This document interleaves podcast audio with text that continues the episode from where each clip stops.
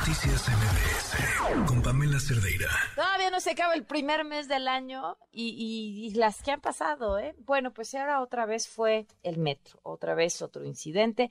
Esto es parte de lo que el director del metro, Guillermo Calderón, dijo esta tarde. Es precisamente la cuestión que se está investigando. Si había cumplido con el ciclo de mantenimiento, no es una parte móvil, es una parte fija. Entonces es lo que está precisamente en, en averiguación. Y decir que desde su origen, en 1984, la línea 7 no había presentado un incidente, un siniestro de, este, de esta naturaleza. Pues entonces uno podría decir, entonces pareciera que ya le tocaba. Y claro, si hay un tema de mantenimiento. Resen dice en la línea. Joali, ¿cómo estás? Buenas noches.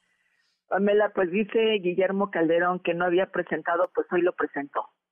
Sí. Y eh, te puedo decir que eh, recibí un mensaje de un trabajador de justamente de esa línea y te lo voy a leer textual. Dice, cortocircuito en un puente de inductancia. Está fallando el contactor el gigante switch que alimenta las vías de la terminal. Y le responde otra, no, les tocó a ustedes y está reportado hace como dos años. Yo he bajado a vías dos veces a echarle polvo químico para apagar el humo. Fíjate que eh, obviamente, pues bueno, eh, eh, eh, miré que era un ruptor y es justamente un dispositivo electromagnético o mecánico que cierra y abre sucesivamente un circuito eléctrico. Es decir, puede ser esta, estas palancas de emergencia que activamos los usuarios cuando está ocurriendo algo, o bien al principio de los andenes hay otra cosa que se llama también, que les llaman ruptor, y bueno, el polvo químico es como el polvo que usan los extintores, esta sustancia sólida en estado pulverulento, usada justamente para la extinción de incendios. En este caso, Pamela, en el caso de hoy de la línea 7, amables radioescuchas, el ruptor que provocó intoxicación a más de 60 usuarios sería como la caja de luz, como la caja de luz que todos hemos tenido en la casa, y hace dos años, justo los trabajadores, según este mensaje de este trabajador de esta línea 7, está diciendo que ya lo habían reportado, que se calentaba, pero no hubo eco, como no ha habido eco en otras estaciones que han tenido otros incidentes, estas cosas atípicas que se presentan. Y la solución espontánea de los trabajadores, pues era justamente usar polvos químicos para apagar de alguna manera este humo de este ruptor, cuando se calentaba, enfriarlo y evitar lo que ocurrió hoy. Hoy pues no hubo esos polvos químicos, esos polvos mágicos que evitaban ese humo y hoy sí hubo más de 60 intoxicados. ¿Cómo ves, Pamela?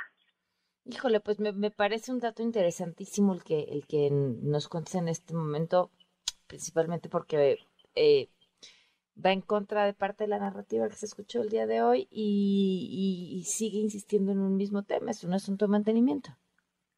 Pues eso es lo que dicen los trabajadores, justamente con quienes he hablado, con quienes eh, eh, he estado, digamos, ligando después de lo que he reportado de estos incidentes en el metro, se han estado haciendo como estas ligas donde me han estado contactando y justamente los trabajadores están pues muy enfadados, muy enojados porque todo apunta a que ellos siempre son los irresponsables cuando aquí estamos hablando, Pamela, de que hay reportes de ellos mismos quienes están todos los días en el sistema colectivo metro desde desde siempre, desde cualquier eh, posición en la que ellos están, reportan y nunca hay una respuesta, digamos, de la autoridad que tendría que estar obligada a atender estos reportes y a eh, justamente pues a mirar qué es lo que está pasando para evitar estas fallas, y lo entrecomillo, o estos accidentes que por supuesto pues hemos tenido eh, eh, pues en, en, los últimos meses,